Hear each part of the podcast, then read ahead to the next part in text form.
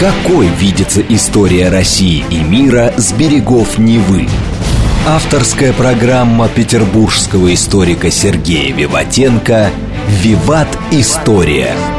Самые яркие и самые загадочные страницы прошлого, судьбы людей и империй, великие достижения и потрясения от древних времен до современности. «Виват. История». Программа предназначена для лиц старше 16 лет.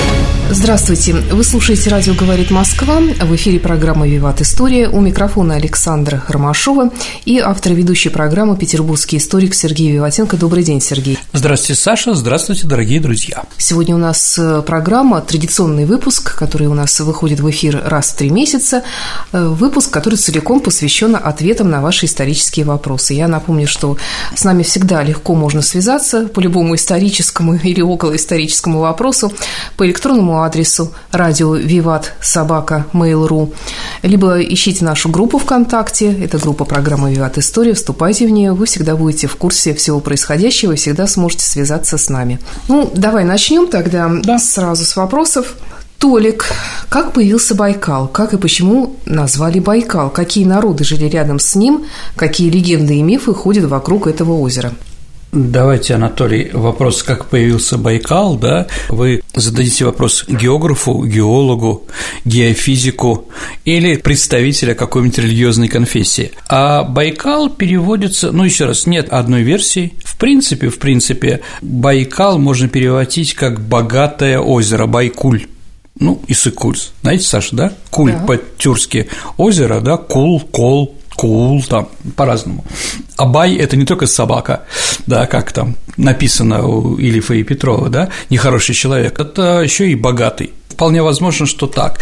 Есть еще идея якутская, что Байхан или монгольская, что это большое море – ну, вполне возможно, потому что славное море – священный Байкал. А какие народы здесь жили? Ну, наверное, те, которые живут и сейчас а, а, аборигенные – это монголоиды, буряты, которые здесь жили всегда, ну и тюрки, там якуты, например, да, или тувинцы, которые здесь тоже жили всегда. Поэтому, да, первые, первые поселения, археология здесь именно такая.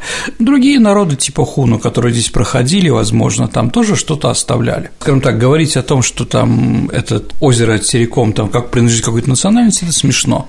Конечно, оно российское, ну и российский сейчас контингент, да, элемент там тоже играет большую роль. Рядом Иркутск очень большой русский город. Вопрос от Александра. Ну, тут несколько вопросов, кстати, похожих пришли на эту тему. Было ли такое государство, как Тартария? Если да, то пересекается ли как-то Тартария с историей Руси? Ну, Тартария – это просто такое название от слова тартар, то есть э, ад, да, у древних греков.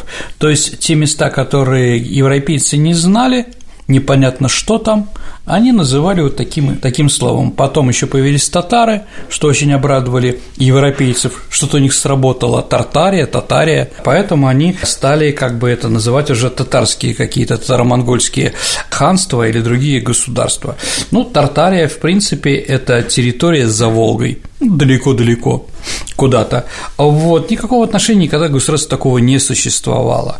Просто это такой остаток европейского незнания географии, который остался на географических картах старинных. Ну, тут э, какие-то разные программы появились и какие-то публикации в интернете, как там все это карта, как все на самом деле все вокруг вообще сплошная Тартария. Ну, знаете, я не буду комментировать. Это антиисторично и антинаучно. Следующий вопрос. Семен Иванович Московский, загадочный князь. Хотелось бы о нем и о том времени поподробнее услышать.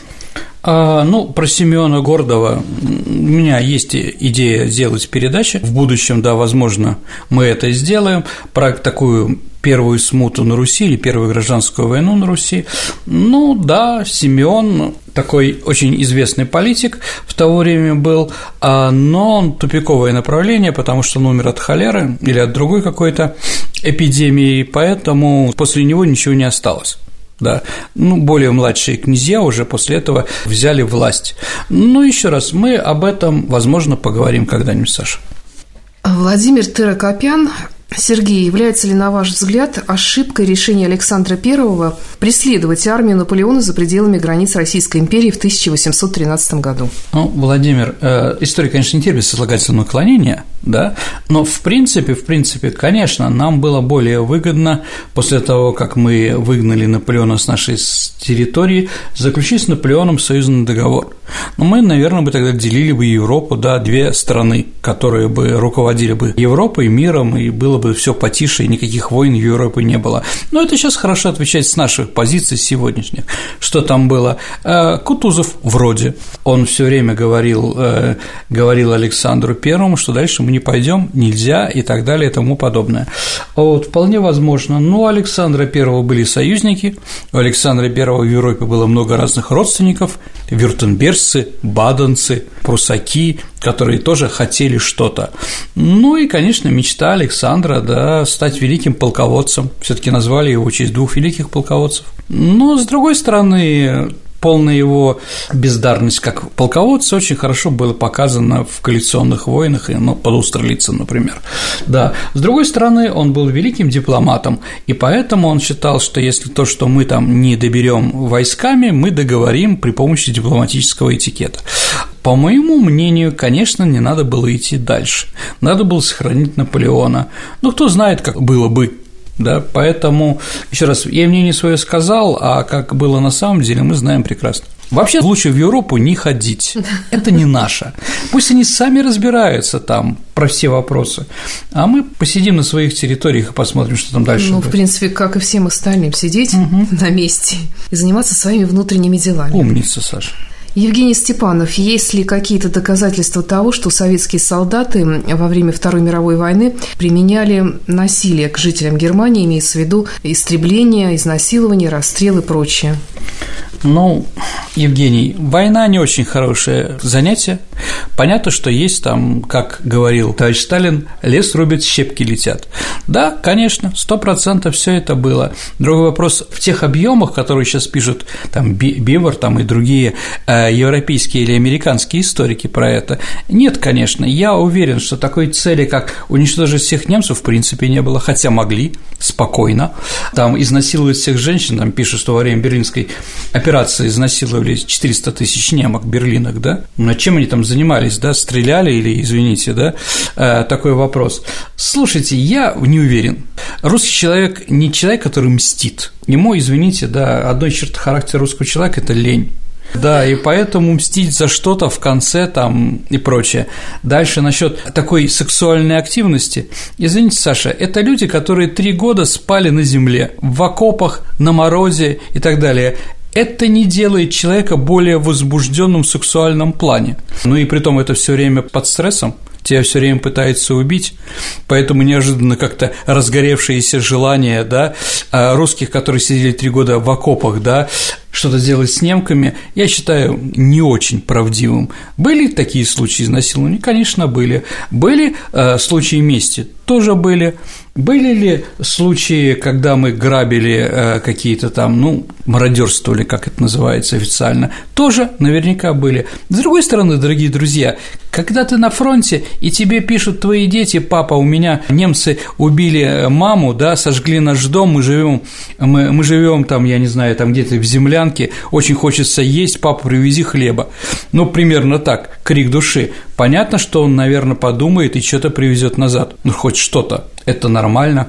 У нас дома хранится а, серебряная ложка немецкая, еще там салатница определенная, да, фарфоровая, которую привезли там, да. Я не считаю, что мои предки были мародерами. Но то, что хоть с чем-то приехать домой, извините, да, это нормально. Когда враги сожгли родную хату. На что-то надо же строить эту хату. Что у нас там?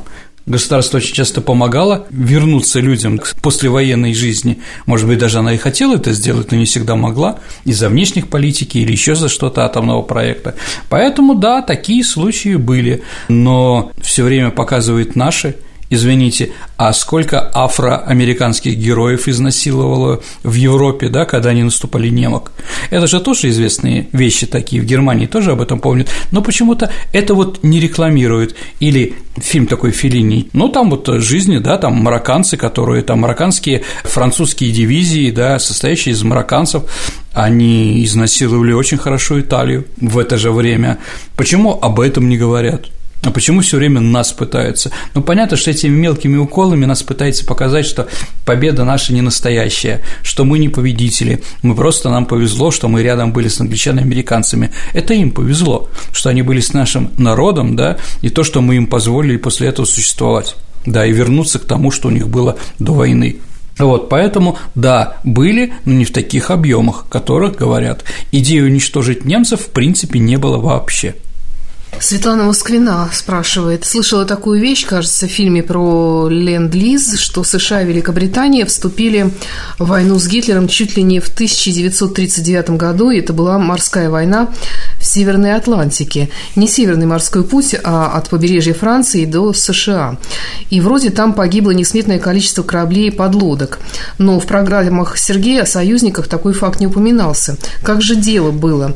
Контекст такой, что пока мы с Гитлером делили Польшу, англичане с американцами проливали кровь, и это мы тянули со вторым фронтом. Отлично. Спасибо за вопрос, как говорится. Но давайте так. А первое.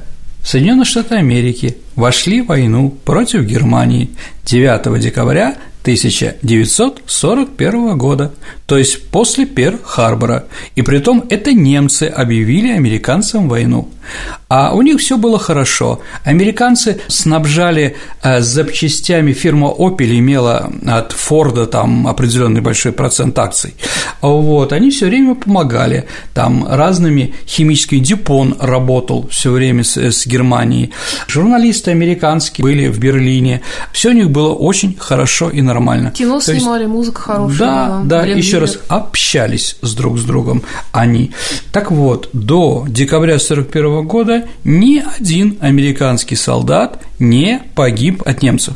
Может, доброволец, как в фильме «Перл-Харбор», да, поехал там и за англичан воюет – ну, там интербригад, да, которые сейчас вот почему-то Донбассу не разрешают быть, чтобы там были представители других стран, да, а вот американцы могли себе это позволить.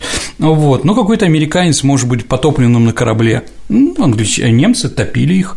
А теперь насчет того, когда мы делили Польшу. Ну, давайте так, мы вступили в войну 17 сентября 1939 года, да? Англия вступила в войну 2 сентября, ну, 2-3 сентября 1939 года. Настоящие боевые действия английских и французских войск были только в середине 40 -го года. Да, была объявлена война, была объявлена мобилизация, но французы и англичане сидели там, ну, французы за линией Мажино, которое было построено, а самое большое количество проданных карт игральных – это был 1940 год во Франции. Они очень хорошо сидели, играли, пиво пили, может быть, еще что-то.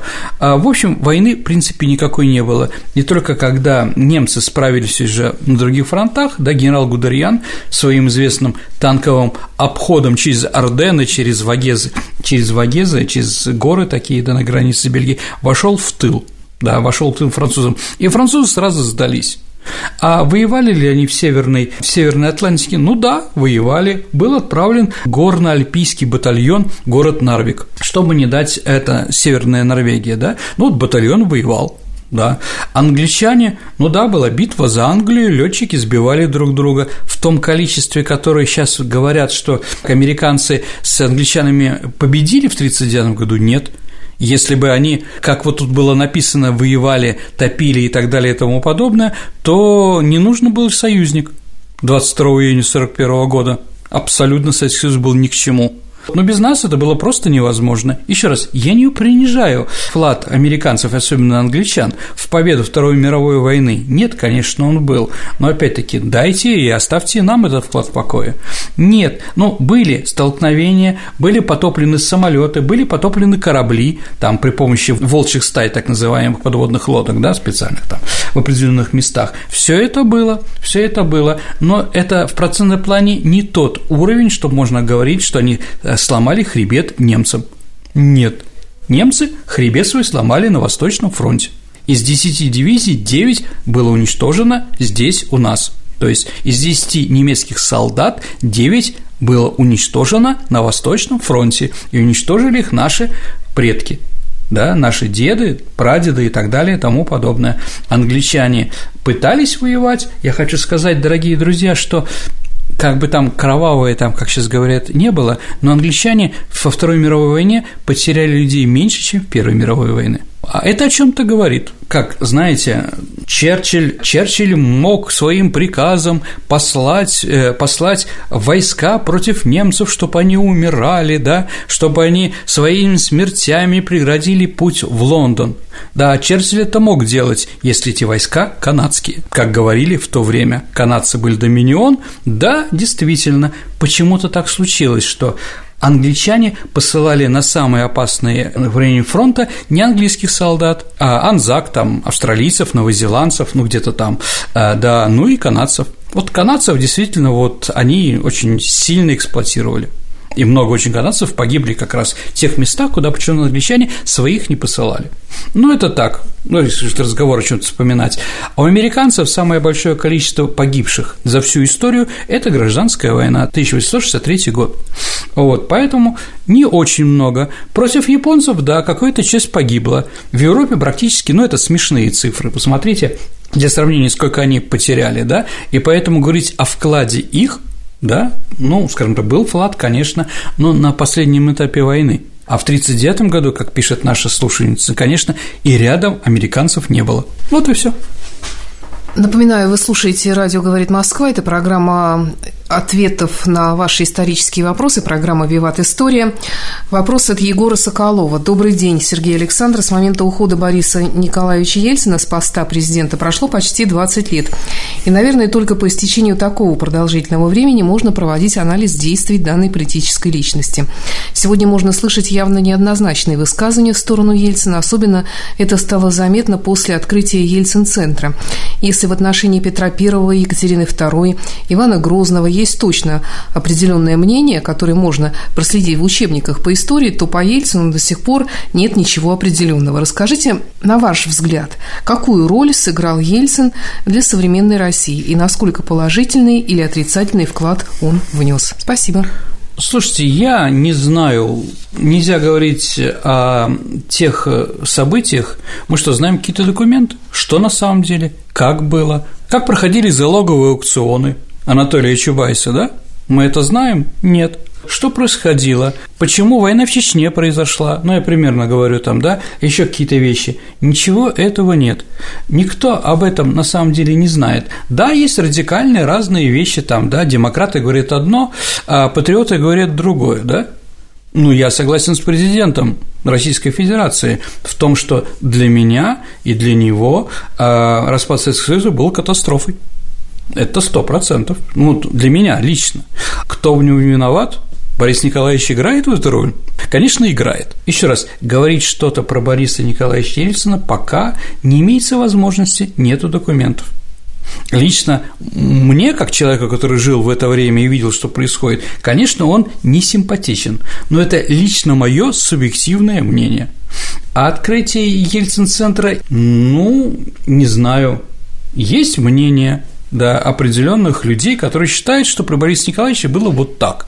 Отлично, я уважаю их мнение. Но очень хотел бы, чтобы, если я говорю свое мнение про это время, чтобы они мне мешали говорить потому что очень много политизировано про это. Ну и как бы современная власть тоже вышла из ельцинской шинели, извините меня. Мы же прекрасно помним, что происходило в декабре 99 -го года, как это все было. Все крупнейшие капиталы, да, все крупнейшие люди, у которых есть большие деньги в нашей стране, они тоже появились не в 2000-х годах, а именно в конце 20 века. А вот другой вопрос, почему эти славные люди – получили 75% или 80% всех активов Советской Социалистической Федеративной Республики, да? Почему им передали? Вот этот вопрос хороший. Я бы, конечно, его задал, но я думаю, что Анатолий Чубайс не ответит нам на эти вопросы. Следующий вопрос про Конституцию. Когда угу. впервые в мире и где появилась Конституция, э, когда появилась Российская Конституция и какие изменения она претерпевала на протяжении всего существования Российской Федерации? Ну, Конституция по латыни – это основной закон. Понятно, что Конституция появляется тогда, когда в обществе, а, скажем так, желают не больше не полагаться на какого-то человека, который у власти, или там династии, а полагаться на определенные законы, правила игры. Конституция может быть и в стране с абсолютной монархией. Тут даже разговора нет, что Конституция такая самоцель. Конституционная монархия. Ну, конституционная монархия – это еще другое, да, когда монархия – власть царя или короля, она регламентируется законами. Но, в принципе, Конституции можно написать первый там. Россия является самодержанной страной, где верховенство трех направлений законов, да, законод... высшей законодательной власти, судебной исполнительной в руках царя. Точка. Да? Вот, пожалуйста, вам Конституция, которая определенная для какого-то времени. Но, например, в Великобритании Конституции сейчас нет. Конституция не самоцель, дорогие друзья. У меня есть идея в будущем когда-нибудь сделать про Конституцию да, передачу. Конституция не самоцель. Здорово, когда э, Конституция, те законы, которые статьи написаны, не выполняются. Но мы-то знаем с вами прекрасно, что не все статьи Конституции выполняются и сейчас, и при коммунистах, или еще когда. Конституция первая в России появилась в 18 году в Советской России. До этого Конституции не было. Ну, наверное, все, потому что… А сколько раз она менялась? Конституция, ну, давайте, 18 25 36 77 93 Но, понимаете, когда Конституция длительное время действует, то там есть, конечно, поправочки – Поправки могут изменить все абсолютно, как бы идею закона и как бы с чего это все начиналось. Ну, смотрите, да, Конституция 1977 года, Конституция Леонида Ильича Брежнева, при которой мы с тобой формировались, Александра, она же после того, как в 89 году появился съезд депутатов, да, кроме Верховного Совета, это же совершенно другое государство. Хотя Конституция еще та же самая. Да, в Конституции Брежнева были, извините, там шестая статья о главенстве коммунистической партии. Последние там 3-4 года она практически не действовала. Поэтому сложно, да, до 93 -го года тоже Конституция России была, РСФСР, да, только в 93 году она была изменена. Поэтому еще раз, мало ли что в Конституции написано, то общество действительно сильное и может нормально развиваться, когда оно может выполнять те статьи Конституции, которые указаны. У нас есть статьи Конституции сейчас, которые не выполняются. Например? О бесплатном образовании, о бесплатной медицине, о, беспла... о, о праве человека на работу. Ну, понимаете, да? Скажем так, частично. Частично, конечно, но мы же себя обманывать не будем про нашу медицину что она бесплатная. Не будем. Ну вот, поэтому, да, я сейчас не собираюсь там давать какие-то очки правым или левым, да, ну, скажу, что, да, в советское время тоже были статьи, которые не выполнялись в принципе. Право, свобода слова, свобода собраний, право нации на самоопределение, какие там еще были там, право на там религиозные какие-то вещи, право на партии, там, да, право на свободу печати. Все это в Конституции было – ну, конечно же, не выполнялось. Зато выполнялась статья о праве человека на труд, право человека на отдых, да, ну и так далее и тому подобное. Кому что нравится? Кому нравится быть свободным и не иметь отношения никакого к государству, это одно. А тот, кто хочет, чтобы тобой правили, но зато тебя гарантировали какие-то вещи, это другой взгляд. У каждого гражданина нашей страны свой взгляд на это, и я его уважаю. Вопрос от Александра Петрова. Откуда появился термин «средневековье»? Ну, Саш, эм, как ты понимаешь эти термин «средневековье»? В средние века, ну, я не знаю, ну, как, как А почему они середина, почему? Ну, потому что был, наверное, древний мир, есть современный мир, а ну, это средне... что-то посередине. Они как бы назывались уже тогда средние века. А, смотри, Саш, в принципе, это религиозный, религиозный термин, христианский. То есть средние века – это мы живем между двумя пришествиями – Бога. Первое пришествие Иисуса А-а-а. Христа, начало это первый век нашей эры, да, и сейчас мы пока существуем, но будет второе пришествие. Поэтому мы где-то в середине. Вот откуда, То есть мы живем тоже в средневековье. Ну, да, наверное, в чем-то, да. Тебе, я вижу, в библиотечном вузе не рассказывали про это. А как бы, ну вот я объяснил. Спасибо. Вопрос от Константина. А можно ли сделать передачу о Столыпине? А у нас не было разве такой? Ну, у нас была, конечно, была, передача была, про Столыпина. Да. Но давайте мы посмотрим. Дорогие друзья, смотрите, э, у меня вышло уже около 300 передач с Сашей э, на разных радио. Такие вещи бывают. А некоторые я даже найти не могу ни в каких, э, скажем так, подкастах. Это какие? Ну, я тебе потом скажу. Некоторые не открываются. Нет, документа не было передачи. Да, да, да, нет ручек, нету конфетки, я понимаю. Поэтому, возможно, да. А с другой стороны, наша передача уже идет шестой год, если не седьмой. Седьмой. Поэтому я же тоже развиваюсь, я же тоже, наверное, что-то что-то подсчитываю, я что-то тоже с чем-то знакомлюсь, что и не было да, раньше. И поэтому некоторые передачи по тому же самому вопросу могут быть совершенно другие. Но как, знаешь, Саша, я с этим не согласен, но некоторые ученые говорят, что любовь длится пять лет ну, кровь меняется за пять лет, да, и совершенно другой взгляд, как выветривается там, да, и прочее. Поэтому, ну, и взгляд мой может быть какой-то по какому-то вопросу субъективный, да, от души, а не от источника, тоже меняется. Поэтому давайте мы сделаем передачу про Столыпина, да. Интересно, а вот э, если я слушаю твои программы уже на протяжении такого количества времени, да. это, в принципе, можно приравнять к курсу лекций университета Петербургского? Исторического факультета? Ну, курсы по истории России, там, возможно, по мировой истории, но почему нет? Ты чаще, чем мои студенты, появляешься на парах. Что делать? Да, да, да. Работа такая. Я предлагаю прерваться на несколько минут. На радио «Говорит Москва» новости и выпуск рекламы. Какой видится история России и мира с берегов Невы? Авторская программа петербургского историка Сергея Виватенко «Виват. История». История. Вы слушаете «Радио говорит Москва». В эфире программа «Виват История». В студии по-прежнему историк Сергей Виватенко и я, Александра Ромашова. Сегодня у нас выпуск, посвященный ответам на ваши вопросы. Давайте продолжим. Еще вопрос от Светланы. Угу. Расскажите о покушениях на Гитлера во время Второй мировой войны и о внутренней борьбе в Германии в это же время. Давайте мы сделаем передачу, э, Светлана, которая будет посвящена нацизму ну, истории германского нацизма с 20-х до 40-е годы, и там об этом мы тоже поговорим об этом. Да, вот мы что-то сделаем Еще такое. второй вопрос такой же от угу. Михаила пришел тоже о покушениях на Гитлера, и да. В общем, его не убили. Мы помним. Хорошо. А, вопрос от Игоря. Король Артур – исторический или мифологический персонаж? А, давайте так, не мифологический, а легендарный.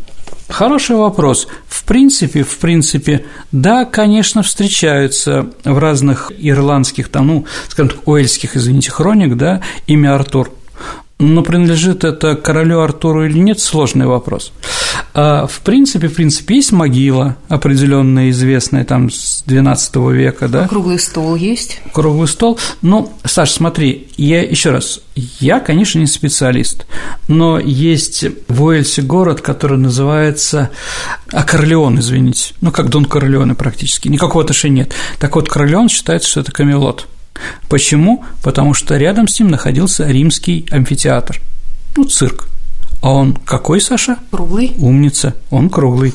Да, вполне возможно, вполне возможно, поэтому и зародился.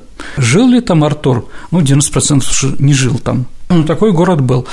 Я думаю, я думаю, что, наверное, это ну, такой полулегендарный. Понятно, что мы понимаем, что многое, что происходило с рыцарями круглого стола и с королем Артуром, они, скажем так, потом уже напридуманы, как русские героические былины. Но, возможно, человек существовал. Но еще раз, современная история не находит четкого подтверждения или опровержения этой гипотезы. Поэтому мы можем говорить примерно. А, следующий вопрос. Расскажите историю военно-морской базы Камрань. Камрань. Ну, дорогие друзья, Камрань – это такой, такая бухта, залив в Южном Вьетнаме, недалеко от Сайгона Хошимина. Она очень э, имеет выгодные географические и другие, другое положение. Это очень глубокая бухта, и она с всех сторон окружена еще горами. То есть можно там спокойно э, защитить флот, который ну, кому принадлежит эта земля, от э, разных нашествий неприятелей. Но впервые о бухте Камрань как, а, как, как военно-морской базе и центре военно-морского флота заговорили французы. Саш, Почему французы? Ну, потому, что, что их было... Индокитай принадлежал да, им, да, территория. но они практически ничего там не сделали. Они там создали цистерианский католический монастырь, который сейчас там можно найти, полуразрушенный, и больше ничего. Почему французы а, ничего в этом отношении предпринимали, хотя бухта очень хорошая? Потому что рядом Сайгон, километров 200 то есть зачем еще одну делать базу? Первая военно-морская эскадра, которая появилась там и дислоцировалась немного маленькое время, это вторая Тихоокеанская эскадра адмирала Зиновия Рожественского, ну, Цусима, Саша, Помните, они же как-то должны были, наша эскадра, с Балтийского моря дойти, да, и где-то там получать уголь, э, где-то там отдохнуть, где-то починить э, что-то, что во время шторма сломалось. Следующие, кто пришли, это были японцы – когда началась Вторая мировая война, японцы после поражения французов в Европе, они захватили Индокитай, и там у них была база, с которой они совершали разные набеги. Ну и там вот первая война была, потому что американцы, которые находились на Филиппинах, они бомбили, уничтожали японцев, так или иначе. После Второй мировой войны, когда э, японцы ушли, Потом ушли французы, и на их место пришли американцы. Ну, во время войны во Вьетнаме это была главная военно-морская база. Даже больше скажу, это была не просто военно-морская база, это еще был центр, где было два морга. То есть все остатки американских воинов, там 53 тысячи или 57, ну, кто как считает, да, американцы потеряли, они на родину в цинковых гробах возвращались как раз через этот Камрань. Там еще было построено аэродром, очень хороший, посадочная полоса. И сейчас, дорогие друзья, когда наши туристы чартером летят отдыхать во Вьетнам, они садятся в Камране – как раз вот здесь вот. Там был Линдон Джонсон, такой президент, сказал, что никогда американский флаг не спустится с этих земель. Вот там как раз. Но даже вот такая ситуация, э, вроде они там все контролировали, вроде они победители, но они боялись даже на землю вступить, Саша. Вся база, она ночевала на двух громадных кораблях казарменного типа, это были громадные госпитали, которые переделали, то есть они боялись даже ступить на землю, а жили там. Им даже из Сингапура танкеры возили питьевую воду, то есть ничего, они там построили громадное количество дотов, да, по всем, по склонам этих гор и так далее и тому подобное. Ну вот, сказал этот Джонсон, что никогда американский флаг не спустится в 1967 году. Ну, в 1973 году все, они помахали и уехали к себе на родину. А вот разговор о том, что после этого вьетнамцы с криками «welcome», да, пригласили нас туда, ну, вопрос, наверное, был про нашу базу, там я немножко говорю, ну, это, конечно, ерунда. Вьетнамцы, вьетнамцы не испытывали к нам никогда никакого уважения и пиетета, вот это надо понимать. Им было выгодно то, что мы их снабжаем, наше ПВО уничтожает, там мы обучаем их людей, но отношение к белому человеку там очень критическое. Вообще на всем Ближнем Востоке очень критическая, и поэтому вместо того, что мы, нам должны были подарить эту базу, ничего не произошло. Но не было несчастья, это несчастье помогло. А когда вьетнамцы захватили Камбоджу, Кампучию, помните, там Пол Пот был такой, китайцы объявили войну Вьетнаму и перешли через границу.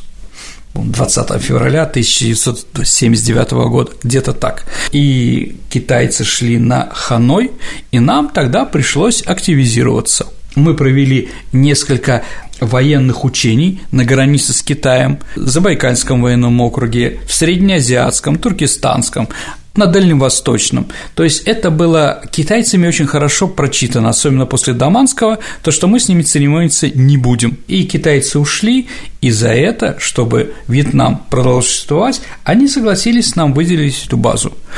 Мы с 85 -го года примерно на этой базе, 86-го, а, это была самая южная военно-морская база нашей страны за всю историю. Там было очень много кораблей, там еще была авиация, ПВО, потому что э, наш Камрань противоставляла Олфиш Клартфилд, это военно-авиационная база на Филиппинах американская и какой-то еще бэй рядом. То есть э, американские военные базы были 15-20 минут прилета нашей авиации. Это нам было очень выгодно, мы контролировали. С этой базы мы могли контролировать и Индийский океан, и Тихий океан, и Китай, Южный Китай, что не очень хотелось э, другим странам.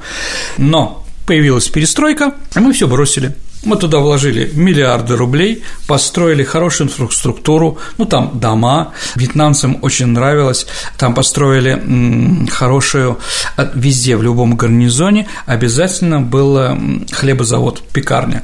И вот, как вспоминают люди, которые там служили, что на запах нашего хлеба, ну, там им всем дарили по булочке там так далее и тому подобное. Там кинозалы, клубы, пирсы, чего там только не было. Воду нам провели. В общем, из одного озера сделали, э, сделали водоканал такой, акведук э, подземный. Все хорошо, но бросили, бросили, да, вложив туда громадные деньги. А при том вьетнамцы еще как наши братья и союзники об этом как-то нас что-то не говорят. Они же ведь потребовали громадное количество денег за аренду мы говорим, извините, вы нам должны, вот договора, то, что вы нам должны за то, что мы вам посылали ЗРК, танки, вооружение, продукты и так далее и тому подобное. Они говорят, да, мы согласны, что мы должны, но здесь нет цифр, сколько мы вам должны. А здесь мы вам четкие цифры назначаем там, громаднейшие. В общем, наши вьетнамские друзья а не то, что нас предали, ну, послали, и мы оттуда ушли. Вот такая история Камрани. Продолжаем. Угу. Вопрос от Анны. Правда ли, что были учения с применением атомной бомбы в Советском Союзе? Ну, они были практически во всех странах, где есть атомная бомба. Первые такие, ну, надо было понять, ядерную бомбу придумали, а как действуют, извините, э, разные защитные устройства, как действуют простые солдаты в зараженном участке там и прочее, прочее. Начали это американцы в штате Невада. Там было несколько. В 53-54 году как раз мы тоже подготовились, это была идея Жукова на Тотском э, полигоне. Тотский полигон, Саша, это Оренбургская область, ну, тогда ближе к Волге, туда, к Самаре. Вот там был ядерный взрыв, э, специальный бомбардировщик летел по определенному направлению, и он сбросил ядерную бомбу, потом там был, было уже проведено учение. Эти учения очень высчитывались, каждый солдат знал свой маневр. Лично Жуков, приехавший на полигон, как вспоминают ветераны, проводил с офицерами занятия, как и что надо делать и так далее и тому подобное. Говорить о том, что это были страшные, люди умирали в большом количестве после этого, нет, это неправда. Они были профессионально проведены. Ну и разговор о том, что после этого ядерных бомб там ничего не растет, тоже неправда. Там нормальный уровень радиации. Французы провели учения, правда, в Сахаре, в Алжире, но настоящие французские солдаты в нем принимали участие. То есть они после ядерного взрыва были обязаны окапываться, делать окопы, да, вот это в песке, который радиационном, да. Ну ничего, как-то выжили. Ну, китайцы естественно. Ну, там к людям немножко по-другому отношение. Еще взрыв был уже в Семипалатинском полигоне, это Казахстане, но там принимали участие, по-моему, только офицеры. Вроде больше не было. Во всяком случае, я не знаю. Тотский полигон Семипалатинский, два а в Советском Союзе полигона, пара учений, на котором была ядерная бомба. Э, Александр Донов спрашивает, почему сейчас так много говорят о танках Великой Отечественной войны и снимают о них художественные фильмы? Тебе как к танкисту вопрос. А почему такая популярность танков? Ну, ребята, ну, на самом деле, популярность танков, которые сейчас есть, это из-за стрелялок, которые сейчас популярны. Я думаю, что вот именно благодаря этим компьютерным программам которые существуют про танки, танки стали популярны.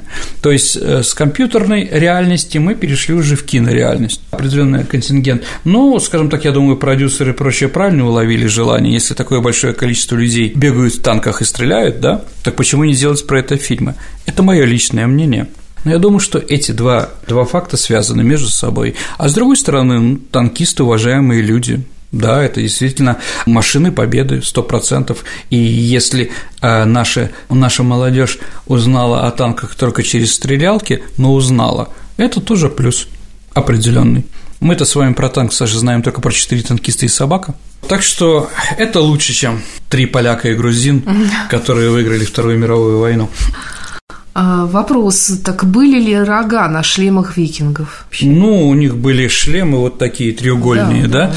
Дорогие друзья, если мечом попасть вот в этот рог, да, то, во-первых, с движения сразу и удар, шлем должен ну, да. повернуться немножко. То есть это, это труднее. Да, и поэтому никаких рогов не было. Хотя у нас в фильме, там, я не знаю, Александр Невский это про другие, да, помните, там отрубил один рог, да, там все кричат об этом, да, если ты нормальный воин, будешь воевать только в ведре, ни с какими рогами. Рога только мешают. Да. А, следующий вопрос. Почему индейцы более продвинутые, чем народы тайги и тундры? Слушайте, давайте так. Ну, нету глупых народов, нету умных народов, нету некультурных народов и прочее. Наверное, дорогие друзья, вот что я скажу, что мы знаем про индейцев, да, про все эти томагавки и прочее. А, наверное, мы менее продвинутые, ну, в смысле, народы Сибири, тундры и прочее, чем американский, тем, что в России не было своего Фенемора Купера, который скажем так, не романтизировал этих товарищей, к сожалению, да, все народы нормальные, они живут в тех условиях, да, и делают вещи различные, чтобы выжить, да, талантливо и умно я как бы не вижу разницы, да, в интеллекте тех или других, да. Ну вот у нас не было. Вот фильм про снайперов вышел, у меня тоже есть идея про передачу «Тунгус» называется, и там как бы вот главный герой – это снайпер из Сибири. Действительно, э, народов Сибири, Дальнего Востока, таежных, да, охотников их направляли в снайперы, да, ну там, не знаю, Хлопков, наверное, самый известный такой якут-снайпер, который около тысячи человек убил, то есть один – да, вот это герой, почему про него не ставят? Я как представитель э, Института кино и телевидения э, могу сказать, что в Якутии сейчас существует параллельное кино. Там активно развиваются якутские фильмы на якутском языке жуткими комедиями. И некоторые студенты у меня якуты есть, и я как бы смотрю так вот краем глаза на них, я не буду давать там характеристики. Ну почему, например, не сделать про Хлопкова кино? Или про других таких же э, героев, снайперов, которые действительно внесли вклад в победу там. Поэтому я думаю, что наши народы еще ждут своего писателя. Следующий вопрос снова про кино а? от Саши Сорокина. Сергей, что из фильмов про войну неправда? Ну, наверное, художественные фильмы имеются. Ну, давайте, ну, конечно. Слушайте, ну, я не знаю, что неправда. А, Всё неправда. Есть война. Нет, еще раз. Мы смотрим с вами не документальное кино, мы смотрим с вами на человека, который попал на войну. Вот, наверное, о чем фильмы, да? Именно о людях. Там не воюют из какие-то боты, там, да, там, ну как там, роботы, да, это люди. Люди боятся, люди радуются, люди влюбляются. Вот о чем в фильме о войне, да, люди умирают за родину или за какие-то другие ценности. Вот о чем мы смотрим. Но если мы говорим о фонах, конечно, никогда, никогда а солдат не был одет, у него не было противогаза. Хотя в фильмах показывают, что по уставу должен противогаз. Какой там противогаз? Тебя там без газового оружия убьют.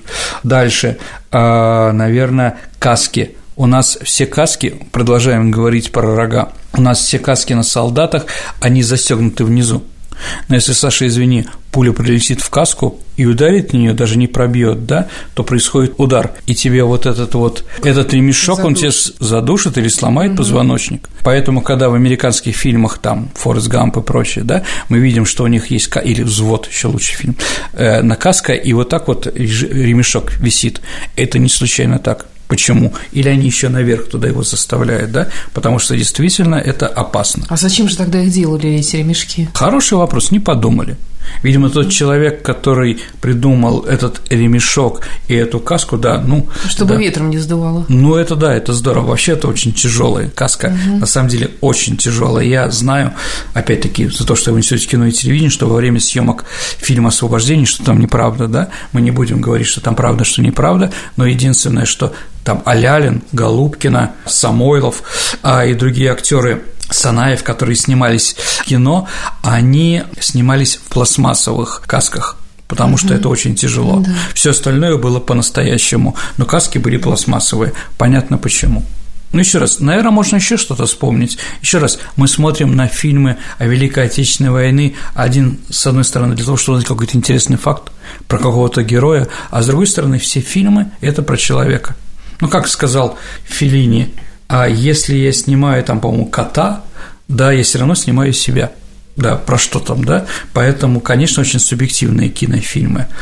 Вранье, конечно, там с шапкой закидательски, но эти фильмы неинтересные. Ну, у нас много фильмов которые хочется пересматривать, да, жесткие фильмы про войну, очень талантливые. Да, которые смотреть тяжело, но не смотреть тоже невозможно. Конечно. А зори здесь тихие. На войне как на войне. Вот, очень много интересных фильмов, настоящих, которые действительно учат тебе и патриотизму, показывают ситуацию человека на войне. Но в последних фильмах о войне как-то душа человека, душа солдата меньше всего осматривается нашими Ну, не только в фильмах о войне, к сожалению, души все меньше и меньше становится в современном Верите, кинематографе. Угу.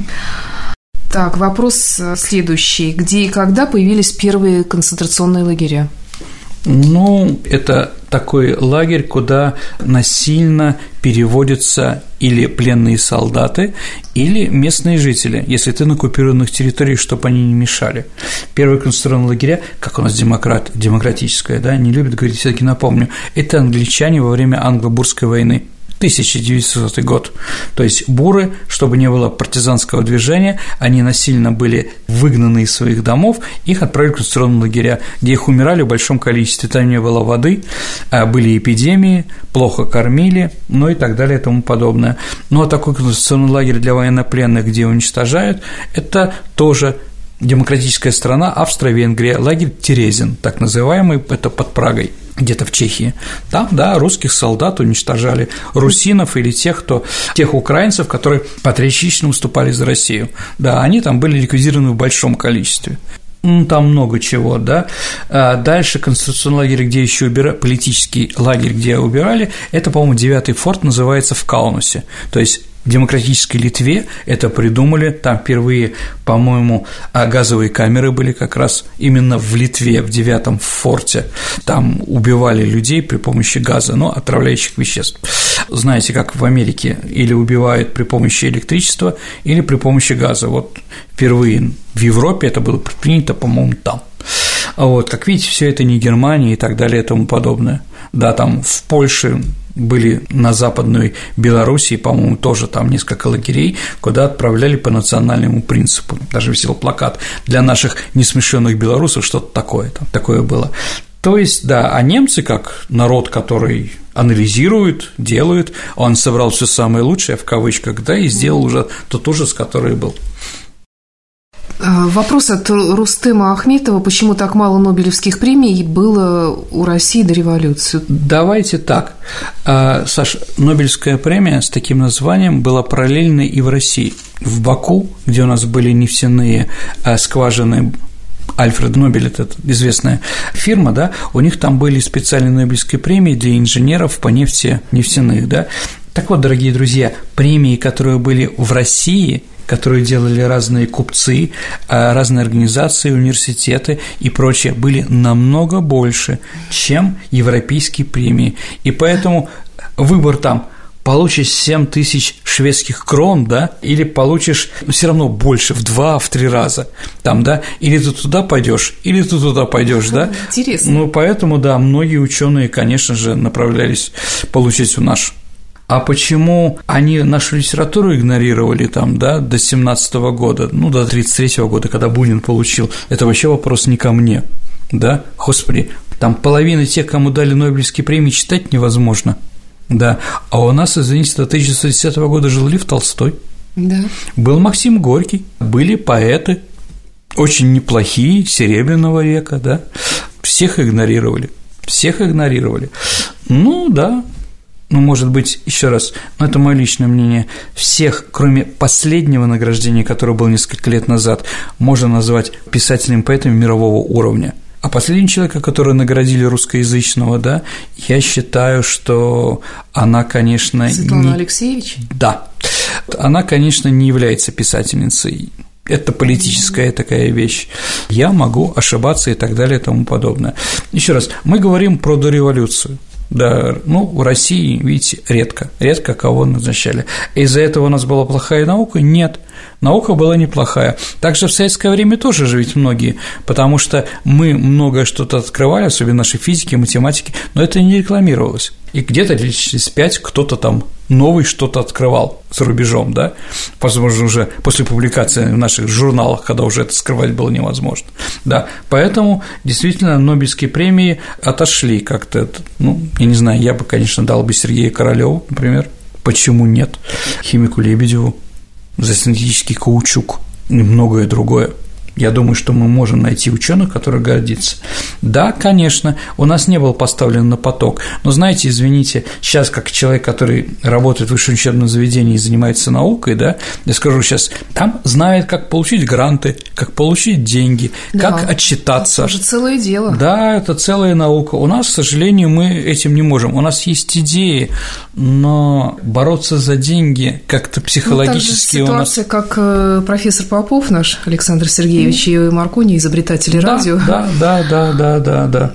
А вот, да, у нас Попов тоже не получил. Не успел он да. зарегистрировать свое достижение. А хотел ли? Но да. лично я, как старый работник радио, праздную День радио все равно 7 мая. Да, мы за Попова. Ну что ж, это был последний выпуск программы «Виват История». Спасибо тебе, Сергей. С вами были Сергей Виватенко, историк из Петербурга, и я, Александра Ромашова. Да, дорогие друзья, до свидания.